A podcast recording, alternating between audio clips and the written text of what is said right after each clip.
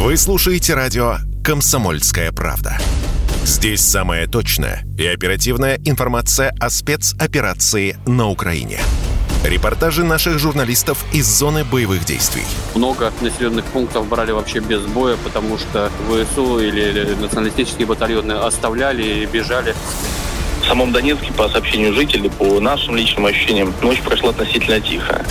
Мне командир сказал, что у них там просто интенсивная перестрелка идет с обеих сторон. Заявление официальных лиц. Поэтому рассказывать, что Россия не вела переговоры или отказывалась, ну, это вранье. А 8 лет что мы делали? Ждали, терпели, просили, показывали, демонстрировали материалы. Комментарии экспертов. Ошибки совершила киевская власть, потому что на ее территории происходил конфликт. Срочные новости о ситуации вокруг Украины слушайте 24 часа в сутки на радио «Комсомольская правда». Никаких фейков, только проверенная информация.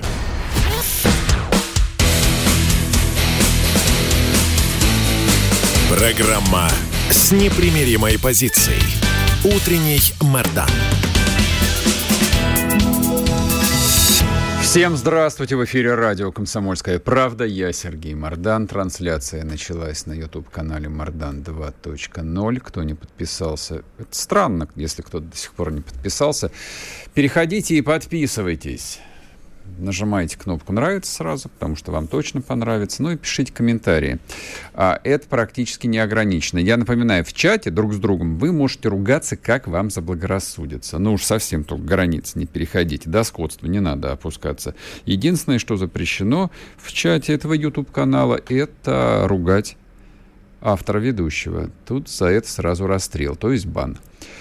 Так, а также бан а, и в телеграм-канале Мардан. Там тоже работает чат, если есть охота пооскорблять а, меня. Ну, что ж. Так, ладно. А, повестка, как обычно, длинная. А, сегодня снова День демократии. Мы запускаем всенародный опрос общественного мнения вот на какую тему. Давича, украинские власти, и это не шутка, это не информационное агентство «Панорама» а, запретило запретили на Украине, в Одессе русский язык. В Одессе запретили русский язык. Просто вслушайтесь. В Одессе запретили русский язык. Вот в любой форме. Факультативный, в какой угодно. Все, русский язык из одесской школы исключен. Его не существует. Все остальное там тоже уже запрещено.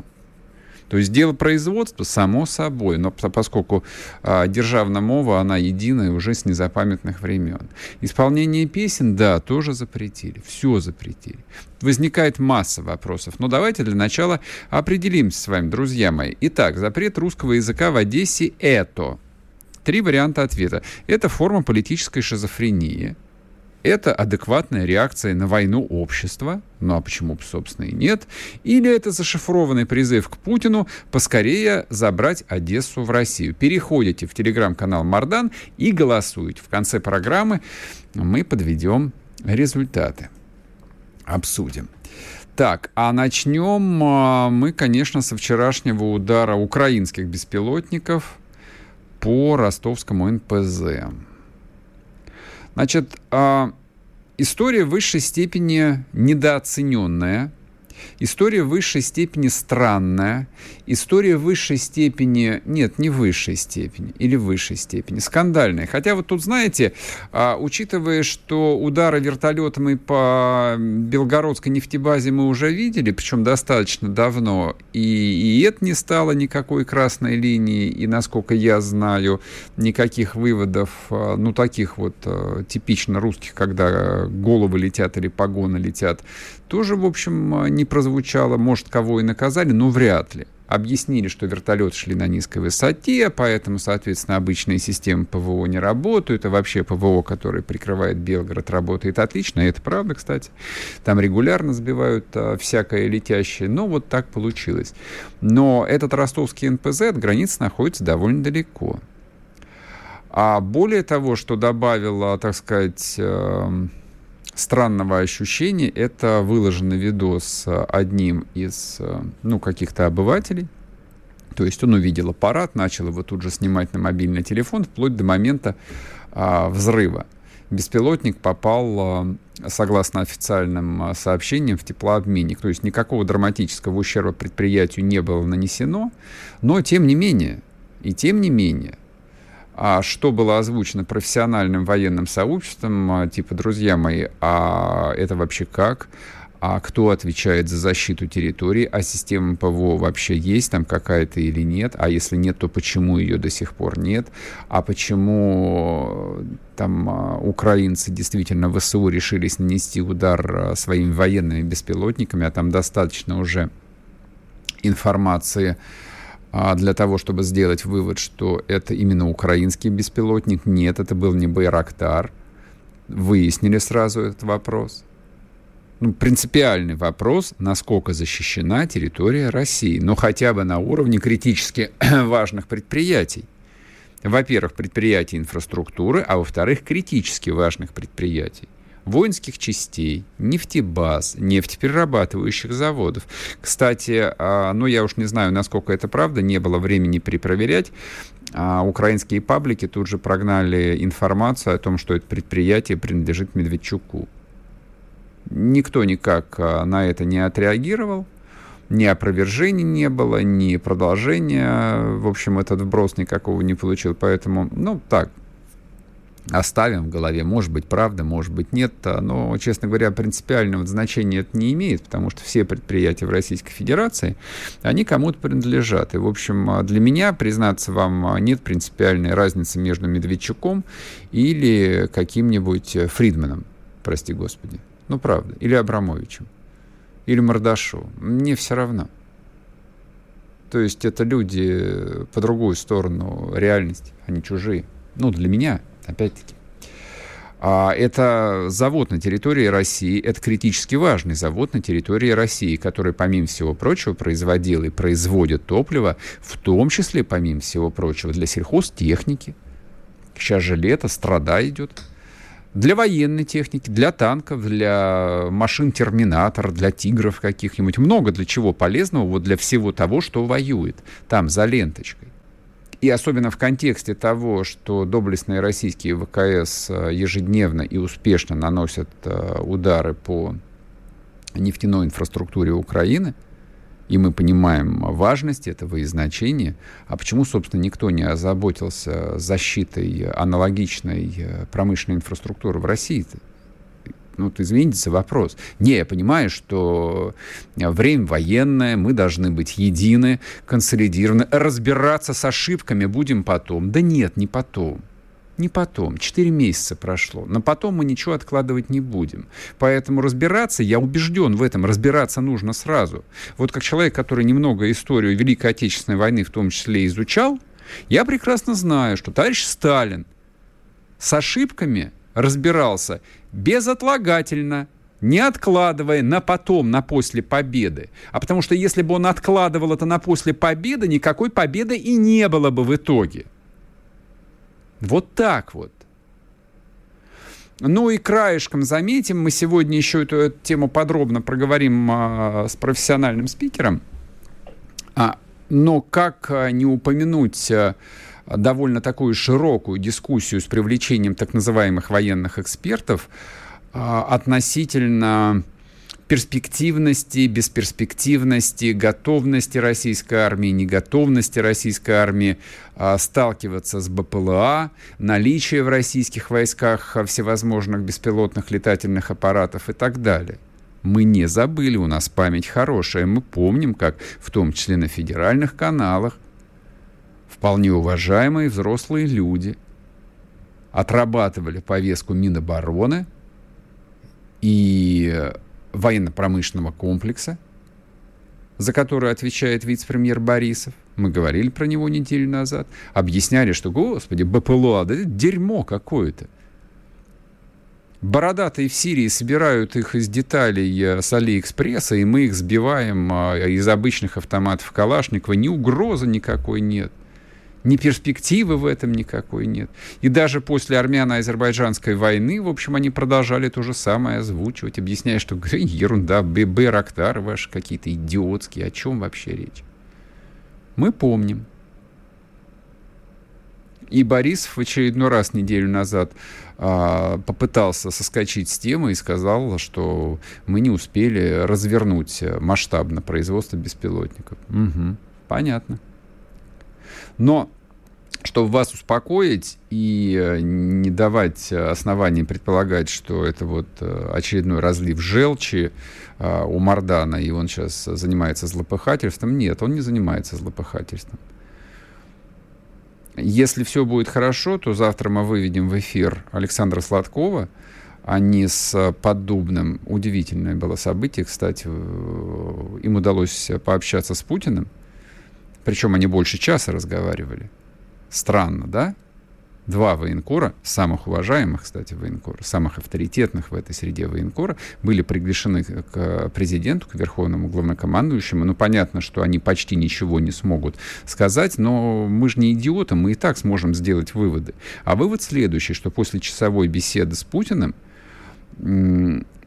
Сладков э, с Поддубным поехали еще два часа общались с Шойгу, потому что Путин сказал, давайте-ка вы в Минобороны и там, э, значит, э, решите вот все те вопросы, о которых вы мне рассказали. Да.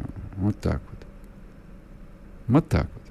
Вот, поэтому Александр Валерьевич мы завтра расспросим. Ну, если он на что-нибудь, хоть на что-нибудь сможет ответить, будет здорово. Вот это вам история про вчерашнюю атаку на а это самый Новошахтинский нефтеперерабатывающий завод. Ну, еще один нюансик такой тоненький. А западные и, и либеральные СМИ этого не замечают. Они говорят, что информация не подтвержденная. Ну, как обычно. Для них все неподтвержденное. Ежедневные обстрелы Донецка для них тоже неподтвержденные. Я вот в очередной раз вот, вот задаю риторический вопрос. Вот люди, которые работают там в условной «Медузе» или на бывшем «Эхо Москвы», у вас вообще совесть есть, ублюдки вы поганые, а? Ну вот что вы за отребье человеческое? Вот в очередной раз вчера задался этим же дурацким, глупым, наивным, э, вот риторическим вопросом. Что за люди? Ну, вот такие вот люди разные бывают. Переходите на телеграм-канал Мардан и голосуйте. Поговорим в следующей части про запрет русского языка в Одессе. sportkp.ru О спорте, как о жизни.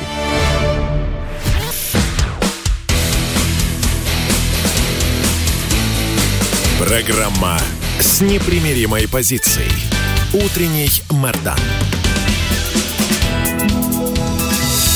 И снова здравствуйте, и снова в эфире радио «Комсомольская правда». Я Сергей Мордан. Слушайте, если бы вы знали, с каким я удовольствием каждое утро выхожу в эфир, я ценю всех и каждого, всех, кто включает радио, всех, кто включает YouTube, слушает в Телеграме. Каждый дорог, и мнение каждого дорого. Вот, если, вот, и поскольку вот мы так друг к другу хорошо и позитивно относимся, вы подписывайтесь, пожалуйста, на YouTube-канал Мардан 2.0, на телеграм-канал Мардан, ставьте лайки. И главное, на сегодня самое главное, давайте-ка мы сделаем такой э, хороший, правильный опрос. Итак, в Одессе вчера запретили русский язык. Официально совершенно. Решение Одесской ОГА. А я просто хочу понять, я действительно не понимаю, масса людей в комментариях пишет, то есть если они, э, ну, в общем, предполагают, что Одесса не сегодня-завтра, хорошо, не через месяц, то через три станет русским городом, зачем люди это делают? Это что? Три варианта ответа. Это форма политической шизофрении, довольно распространенное заболевание среди политиков-чиновников.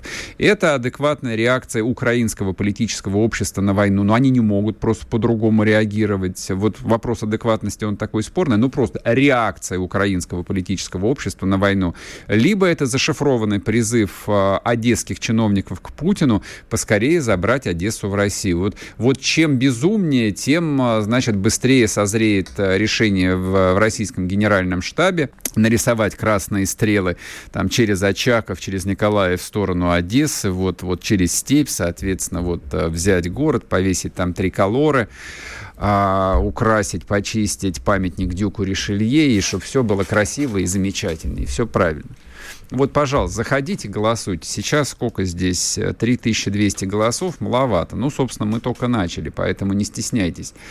А запрет русского языка в Одессе – это фантастическая вещь. А вот, честно говоря, если бы, допустим, пять лет назад, ну, хотя бы в каком-то, ну, вот, знаете, очень смелом а, идейно смелом разговоре кто-то высказал бы такое предположение, что вот знаете, вот может так быть, что политическая ситуация так может развернуться, что в Одессе однажды а, Украина, ну, будучи уважаемым, независимым, незалежным государством, европейски ориентированным, а, запретит изучение русского языка полностью. Но, скорее всего, даже упоротые украинские патриоты, сказали бы, ну нет, ну это что-то, в общем, из области фантастики. Конечно, есть там всякие упыри, которые э, там кричат и говорят, что да, Украина понаду се, Одесса це Україна, і українська державна мова – это единственная мова, на кої нужно размовляти, в том числе и на бывшей вулице Пушкина, которую, конечно же, нужно переименовать в улицу Шевченко или, я не знаю, там, Катюбинского какого-нибудь.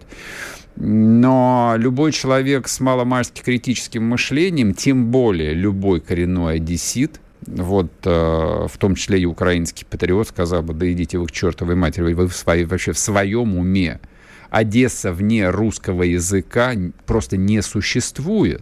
Ну просто. То есть каждый город имеет свой миф, и в этом смысле Одесса это уникальное, уникальное место. Оно, ну, Одесса, во-первых, дала Одесса сделала такой вклад в русскую литературу, что вот выключить ее из этого литературного контекста просто невозможно. Ну, исчезает фактически весь одесский миф, который формировался, а, ну, полтора века, ну, почти 200 лет. Мифу об Одессе практически 200 лет. Да, все началось с Александра Сергеевича Пушкина. Я напомню, то есть а, Пушкинская улица в центре Одессы существует не просто так. Я сейчас не буду занимать ваше время и заниматься в очередной раз историческим ликбезом. Кому интересно, тот прочитает биографию а, значит, а, нашего всего что его связывает с Одессой. Ну, бог с ним, отложим в сторонку. Но русская литература 20 века, точ, точнее так, конца 19-го, начала 20 века, без Одессы вообще не существует. То есть так, даже так, без Одессы и Киева она не существует. То есть вот 20 век для русской литературы без этих двух э, русских городов вы можете просто зачеркнуть, стереть. Их, их нету. Это Багрицкий, это Анна Ахматова, которая родилась в Одессе, ну, в общем, а, всегда как-то умалчивала свое происхождение, то есть для нее это было нечто такое вот. Но об этом еще я скажу чуть позже пару слов. Это Ильф и Петров, это Утесов, это Исаак Бабель. Из а, поздних, из советских, это плеяда писателей-сатириков, то есть вы можете как угодно к ним относиться, но на самом деле э, там без Жванецкого довольно трудно представить э, э, советскую русскую литературу, ну, где-то начиная с ну, 70-х годов. И это тоже Одесса. И это тоже Одесса. Григорий Остер — это тоже Одесса. Олеша — это Одесса. Вы можете себе представить э, вот вашу собственную жизнь без трех толстяков? Можете? Я не могу, например. Я не могу. Без Валентина Катаева я не могу представить ни свою жизнь, э, вот, самого себя я не могу представить. То есть вот я как прочел в 7 лет а, «Сын полка», сначала, а потом я прочел «Белеет парус одинокий», а потом я смотрел кино, и вы его наверняка смотрели, и ваши дети, и внуки, и читали, и смотрели. Вот это вот все они вчера решили отменить, запретить. И это нужно рассматривать в контексте э, там, решений, которые были сделаны два дня назад. Или три уже сколько, я запутался. То есть вот а, советских писателей а, было принято решение исключить а, из а, украинской, ну, в смысле, территориально украинской школы. Вы себе можете представить, что в одесских школах, а это второй город Украины, запрещен Валентин Катаев? Я не могу, я правда не могу. Вот я пытаюсь себя поставить... Ну вот смотрите, такая аналогия. Допустим, я москвич. И вот uh, указом московского правительства, я представляю себе, uh, принято решение запретить, uh, ну, допустим, издание и продажу книги Владимира Гелеровского «Москва и москвичи» как вредную, например. Вот, вот возможно это представить? Не очень, хотя значение Гелеровского для Москвы ну, несопоставимо со значением, допустим, Ильфа и Петрова для Одессы. Ну вот такая аналогия мне в голову приходит. Это украинство. Политическое украинство – это болезнь, а, сравнимая с бешенством – то есть оно есть в начальной стадии, такое вот лайтовое, ну, симпатичное, немного смешное. Но мы же к нему поэтому много-много лет э, терпимо и относились. Э, и здесь, в России, и те, кто какие-то дела на Украине и вел, и ездил туда. А, я прекрасно помню, как туда приезжали москвичи, полный, ну, во-первых, такого московского высокомерия своего, ну и плюс смешанного с великорусским высокомерием, чего уж тут скрывать. И так вот хихикали над этим а, гыканьем, над украинской мовой, а, смеялись над а, украинской рекламой, а закон о том, что вся реклама должна быть на державной мове, был принят в незапамятные времена – задолго-задолго до первого Майдана. Но мы хихикали, смеялись, видели какое-нибудь объявление типа «Смачна їжа, смачна кава», ласкаво просимо. «Шоса я люблю». И нам было смешно. Это начальная стадия бешенства, когда животное просто, ну, беспокоится, бегает. А потом животное, да, впадает в финальную стадию, когда оно, вот, это, это же водобоязнь, оно начинает кусать э, в беспамятстве всех попадающих э, ему на пути, как оно начало кусать, начиная с 2014 года. А потом это животное либо в страшных мучениях, но оно в любом случае в страшных мучениях погибает, это смертельная болезнь ну, либо его пристреливают из милосердия. Вот это вот э, судьба политического украинства. Самое милосердное было бы, с моей точки зрения, его просто пристрелить, чтобы люди не мучились, чтобы целый народ не мучился им. И я подчеркиваю, я сейчас говорю не про украинский язык, я говорю сейчас не про украинскую народную культуру, которая была и есть и будет, конечно же. Но политическое украинство в той форме, в том виде, в котором оно возникло еще в конце XIX века, и в той э, совершенно чудовищной, вот гангренозной форме, которую оно приняло а, к июню 2022 года, это бешеная псина, да, которая кусает а, всех на своем пути, и которая либо сдохнет сама, либо которую нужно просто пристрелить. Вот так вот. Поэтому решение чиновников, каких-то ноунеймов в Одесской администрации запретить русский язык, ну, это такие, да, предсмертные судороги. Но я бы не оставлял бы их, я бы фамилии людей, которые ставили свои визы на этом решении, я бы внес бы в специальный списочек э, ФСБ России, вот, и потом бы всенепременно бы озаботился бы их судьбой.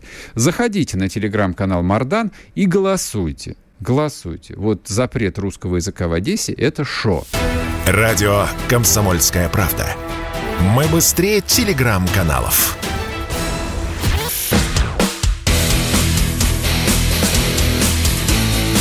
Программа с непримиримой позицией. Утренний Мордан.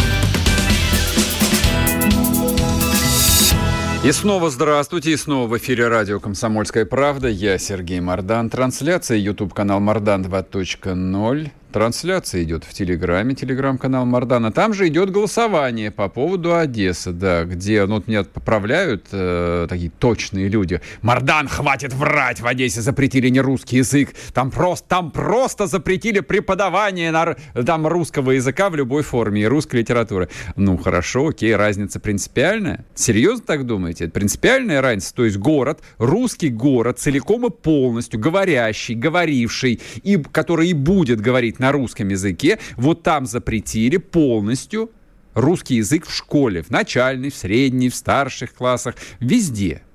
То есть, правда, есть разница? Ну, окей, хорошо. Друзья мои, вот все остальные, а, кто не столь точны, как этот анонимный слушатель, заходите а, и голосуйте. Что это вообще было?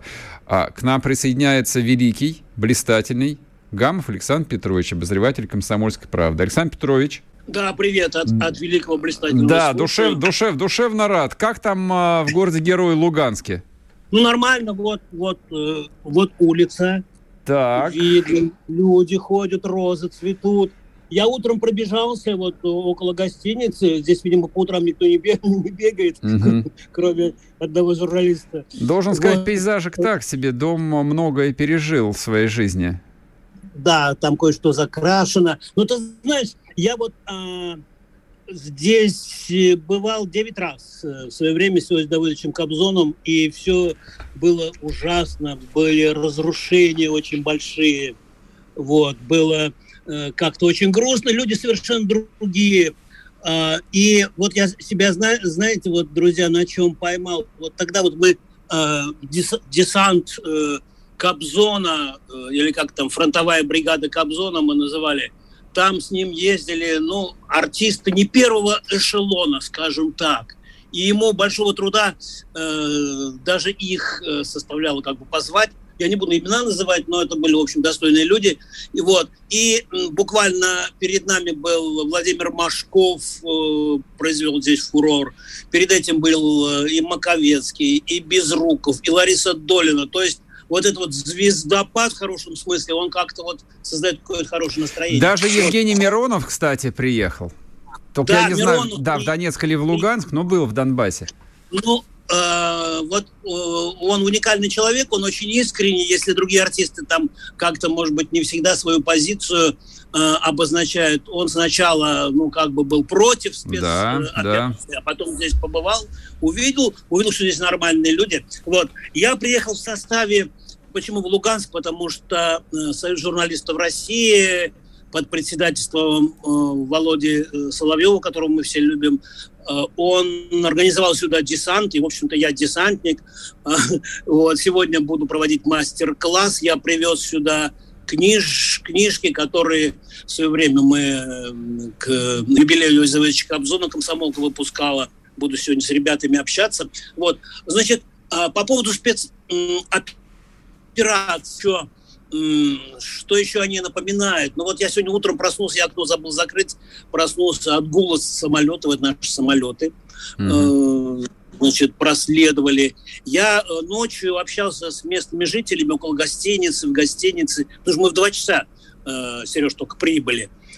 И они сказали, что до Луганска сейчас, слава богу, не достает ВСУ, но в 40-60 километрах в общем, прилетали буквально позавчера точка У, и, в общем, и другие снаряды. То есть вот, но, но настроение, я вот сравниваю, когда вот мы с Кобзоном сюда приезжали, сколько там, ну, буквально там э, в течение там полгода э, мы обязательно наведывались, настроение было не очень хорошее, потому что люди ждали с нетерпением, когда же Россия нас возьмет, Россия возьмет. И даже, вот мне ребята рассказывали, не садитесь на машину, во время каких-то там событий у нас то ли прямая линия, то ли пресс-конференция, то ли оглашение послания президента, и на горку поднимались смотреть, ну, идут ли, э, значит, красные войска, что называется. Mm-hmm. Вот. Сейчас настроение такое, в общем, ровное. Сегодня, я надеюсь, мы повстречаемся повстречаемся с руководством республики, с пасечником, узнаем побольше информации. Вот, пока, вот мне вчера рассказали, что а, в районе Лисичанска были серьезные бои. Я потом сегодня уже, вчера мне, верно, ночью я об этом узнал. Здесь, кстати, лучше информагент все узнают. Сегодня я прочитал, что там в районе Лисичанска украинские войска, неонацисты пытались прорвать вот это кольцо, и бой там длился час-полтора. Я детали, это, конечно... Это, я прошу прощения, перебью тебя, хотел уточнить. Это вот а, события сегодняшней ночи? Я так понял, что это событие вчерашнего вечера. Почему? Ага. Потому что мне, а, мне о них рассказали где-то в 2 часа ночи, а потом я уже детали, подробности из информагентства узнал утром. Я так понял, что это вчерашнее событие. Понятно. Вот. Давай, да, давай, давай тогда я для слушателей просто уточню, если кто-то вдруг пропустил. Да, вчера еще в начале дня а, появилась информация о том, что в районе Золотого Горского кольцо сомкнулось. А ближе к концу дня, в общем, там кольцо сжималось э, вокруг э, Лисичанска. Ну вот, э, не знаю, там я уже около 11 по телеграм-каналам пробежался. Пока что, в общем, таких документальных подтверждений не было. Ну, в общем, да, там Нет, вопрос не прошли, нескольких дней, да. Ну, то есть, то есть их, не их не пропустили. Ну, дай бог, Нет, дай их бог, не конечно. пропустили, да, артиллерия, э, наша пихота, авиация, в общем, танки, все это взаимодействовало. И Мгм, мгм. я еще посма- посмотрел сводки, что очень э, большие потери в живой силе и технике, как говорят э, военные. Ну вот это единственная информация такая вот, которую Мгм. я, в общем-то, подтвердил уже вот утром. Вот. Я думаю, что сегодня, вот буквально сейчас, через 10-15 минут, я наконец-то выйду из отеля, куда мы ночью загрузились и пообщаемся вот на, это, эм, на этот медиафорум, который называется «Журналистика без границ», его Соловьев проводит впервые. Да, да, давай я, я уточню, да, то еще раз для слушателей, что тут э, некоторые вздрагивают, но Рудольф, он же такой человек неоднозначный. Это вот, не но, Рудольфович. Да, но это другой Нет, Владимир Соловьев, Это поэтому не, Соловьев. да, не вздергивайтесь, да, Рудольфовичу Не-не-не. ему некогда заниматься общественной работой, вот, а это другой Соловьев. Да, Володя Соловьев, бывший телевизионный журналист, тоже, кстати, вот, э, мой друг хороший, мы с ним давно знакомы. И э, мы сегодня... А, кстати, на сайте kp.ru мое ночное небольшое интервью с ним. Вот, кому интересно, потому что здесь соберутся более ста журналистов, которые будут, в общем... А кто с тобой еще а приехал туда, расскажи. От- из нашей редакции кто-то еще есть, кроме Гамова? Нет, нет, кроме Габуна. Ага, все работают. Вот Мардан Вот. Мардан, Мардан не взяли, да, в Луганск-то, видите, А ну, и даже не следующий раз позвали. Ну ладно, я скажу, я поставлю на вид, ты бы отсюда, отсюда бы вещал бы. А, Ну. ты бы меня вызывал бы из соседнего номера. Вот. Как дома, кстати, дома как папа, мама, родители, все хорошо? Слава богу, спасибо, слава богу. Привет! Обязательно. Привет, Они слушают, Александр Петрович, да, они слушают О, тебя, да. Ну, они слушают и меня, и тебя они сейчас слушают. А, Ну, скажи, по- да, скажи, пожалуйста, вот а, я понимаю, что приехали ночью, ты еще не видел, а, что там а, на улицах. А, вопрос а, и у меня возникал, и задавали мне его мои приятели. А вот а как сейчас добираться на Донбасс? Вот вы как а, туда, через Ростов Ты ехали? знаешь, мы добирались, ну мы же десант, журналистский десант, поэтому мы десантировались с помощью автобуса. Мы в 5.50 утра выехали вчера Из Ростова? из Москвы. А, Ой, из Москвы. А, вы прямиком Да. ехали из Москвы на автобусе? Зубовского бульвара, Зубовского бульвара от своих журналистов. Мгм. Вот. И вот д- добирались где-то двум часам но- ночи, добрались, через границу проходили. Вот мои впечатления. Почему-то у меня были, было ощущение, что очень много военных. Ну, вот когда, эм, как Давыдович не стал, я здесь, в общем-то, не было. Сейчас я не заметил какого-то скопления там военной техники. Я понимаю, что, наверное, все ребята заняты. Вот. С теми, с кем я, эм, э, в общем, ну, я не то что столкнулся, а вот кого видел из солдатиков, офицеров я не видел, а солдатики, они в основном отмалчиваются. Но по лицам, по глазам я не увидел, что это ну, ну, что им страшно, что они с войны или на войну. Вот, э, это вот на границе, на переходе гра- на пограничном. Э, Нормальные ребята, вот я служил, ты же служил тоже в армии, Да. такие же, в общем. Техника хорошая, больше ничего не могу сказать, не потому что не, не понимаю, но потому что я думаю, что лишнее, боюсь лишнего говорить, потому что идет все-таки военная спецоперация. Мгм. Ну, то есть, вот честно, я думаю, что завтра мы в это время, да, вы меня вызовете, я, может быть, напитаюсь и не только информацией, но и настроением, потому что, ну, 100 журналистов сегодня, я буду с ними несколько часов общаться, вот, и очень много, наверное, узнаю, потому что это очень интересные люди. Здесь особые журналисты, кстати, вот, и наши ребята, Кот, Стешин, и те, которые здесь работают, Макаренков, э, э, значит, э, КП Донбасс, который здесь постоянно живет, Оля Гальская. Здесь особые журналисты, с ними очень интересно общаться, я просто ими восхищаюсь. Я надеюсь, что сегодня я им это передам. Это мое, мое уважение. Александр Вот. Спасибо, спасибо тебе большое. А все, отпускаем тебя, значит, занимать, там, работать на форуме. Завтра выведем в эфир, расскажешь, что происходит в Луганске. Вот, может быть, Мгм. какой-нибудь, да, да, что-нибудь экс- эксклюзив. Александр Гамов был с нами, обозреватель «Комсомольской правды» из Луганска. Друзья мои, сейчас мы уйдем на короткий перерыв на новости. Вы во время перерыва переходите, пожалуйста, на телеграм-канал «Мардан». Продолжается народное голосование по поводу запрета русского языка в Одессе. Три варианта ответа. Что это вообще было? Форма политической шизофрении, реакцией на войну, зашифрованный призыв к Путину поскорее забрать Одессу в Россию. Welcome. Радио «Комсомольская правда». Мы быстрее телеграм-каналов.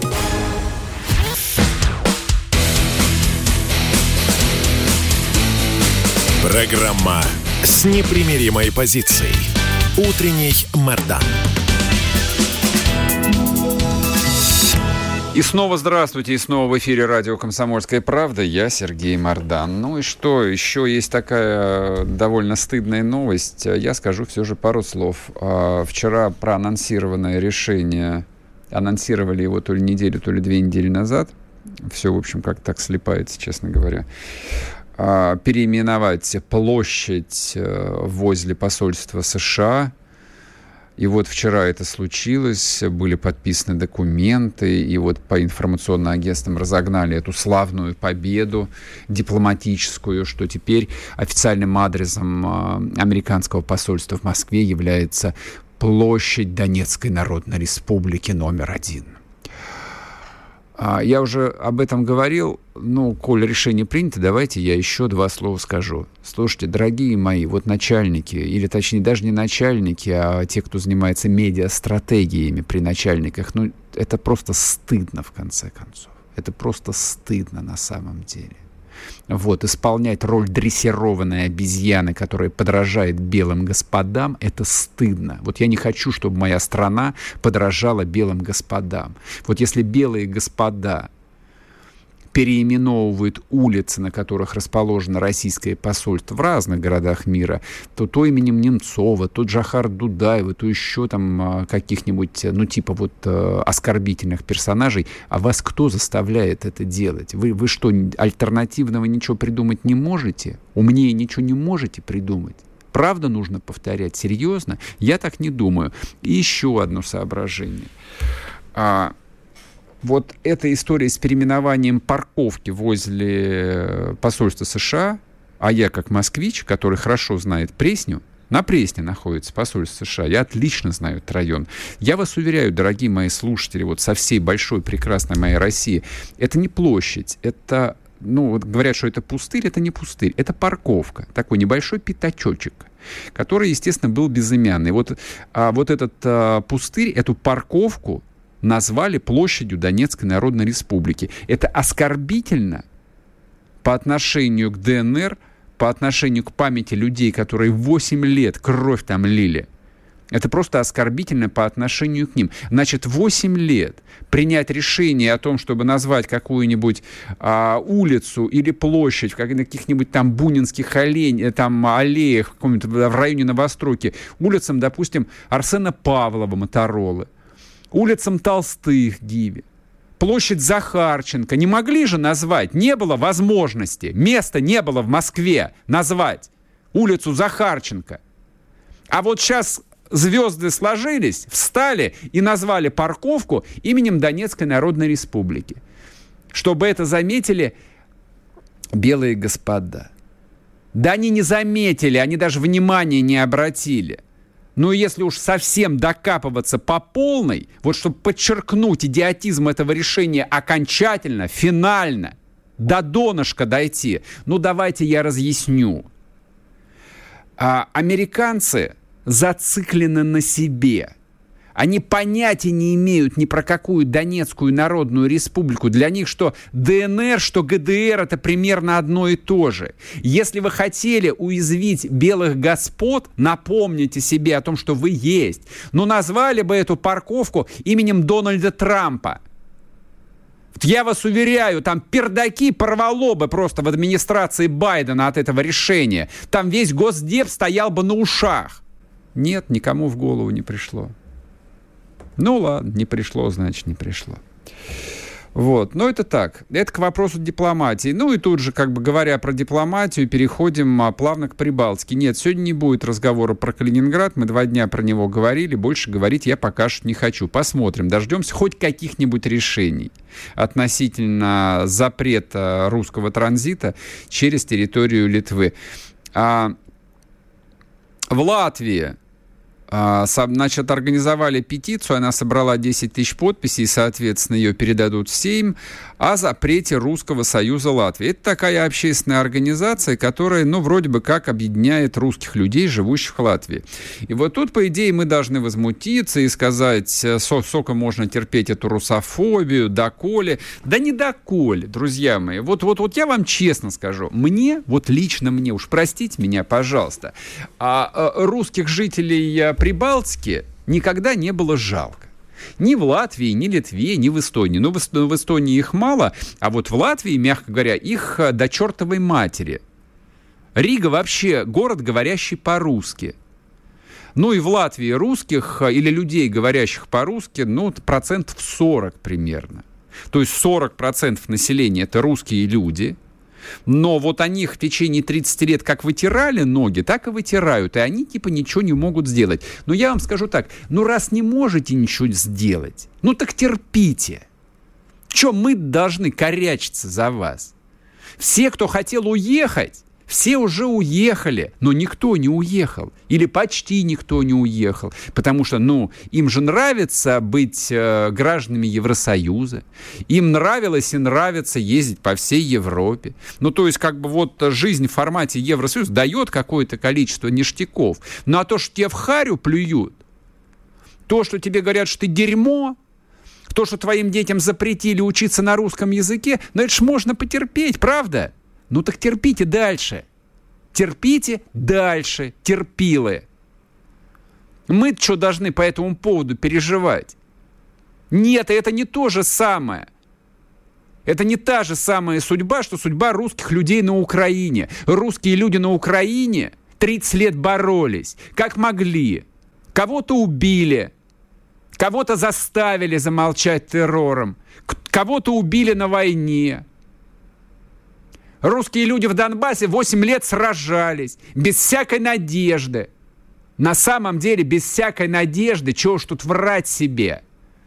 Потому что в году в 16-17, да и в 15 когда в Москве всякая сволочь, а, значит, а, в гостиных а, пользовалась словечком «лугандон», нормально, не стесняясь, «лугандон». Часть из них потом да, они и до сих пор многие продолжают а, кормиться с госбюджетов, занимаясь поблизости всяким. Напомнить вам про потупчик? Ну, давайте я напомню вам про потупчик для которой словечко Лугандон, оно в ходу и было, и есть. Вот сейчас она занимается пиар-поддержкой специальной военной операции в социальных сетях. Вот эти вот русские люди там, в Донецке, в Луганске, в Макеевке какой-нибудь, вот они там сражались без всякой надежды. Потому что кто мог надеяться тогда, что Москва действительно наступит себе на горло, откажется от своей прекрасной московской жизни и двинет туда армию на защиту? Никто на это не надеялся. Ну или так-то. Чуть-чуть, самую малость человек надеется до конца. Так что большая есть разница между русскими Украины и русскими Прибалтики. И поэтому не надо ставить знак равно между ними. Не надо. Это типичный пример, когда люди меняют право первородства на чечевичную похлебку, ну, как бы проводя библейскую аналогию. Вот эти вот, в том числе и люди без гражданства, они продали себя. Им нормально, им по кайфу. И уж давайте тоже не будем врать сами себе. Уж за 30 лет вот если ты живешь в какой-нибудь фашистской Латвии или фашистской, по-настоящему фашистской Эстонии, фашистской, конечно, а какой еще? То есть национальная идея, возведенная до абсолюта. И если ты продолжаешь жить в этом месте, в этой стране, ну а года там два-три назад, что тебе там проблемы были продать недвижку, которая была по хорошей цене, и перебраться туда, где, в общем, ты можешь себя чувствовать человеком, ну, хоть с какими-то остатками собственного достоинства. Ну, не хочешь ехать в Россию, ну, не знаю, перебрался бы ты какую-нибудь Бельгию, в конце концов, где тебе за твою русскость никто в рожу плевать не будет. В Бельгии никто в рожу плевать бы не стал, всем все равно. А в Эстонии или в Латвии тебе при всяком удобном случае, да, напоминали о том, что ты фашист, недочеловек, оккупант и вообще недостоин жить на этой прекрасной чистой земле. И это касается не только людей с видом, там не только с паспортами этих а, так называемых прибалтийских стран, это касается и тех э, граждан России, которые там недвижку покупали ради вида на жительстве. Такая же проституция чистой воды. Такое же поедание кала это было. То есть любой человек, который покупал недвижимость в какой-нибудь Юрмале, он жрал кал – Потому что он понимал, где он покупает недвижимость. Он понимал, как к русским относятся в этом месте. То есть он, может, не задумывался над тем, как оно все повернется, но вот, в принципе, глубинный расклад был понятен. Поэтому этих пострадавших, которых сейчас прищучили, мне тоже не жалко. Вот ровно как не жалко мне тех, которые там потеряли активы на Западе в любом виде. Вообще не жалко. Зря у вас все не отняли, и вас в тюрьму жалко не посадили, чтобы вы там сгнили. Каждый должен платить за свою подлость. Такой вам сюжет про русскую Прибалтику.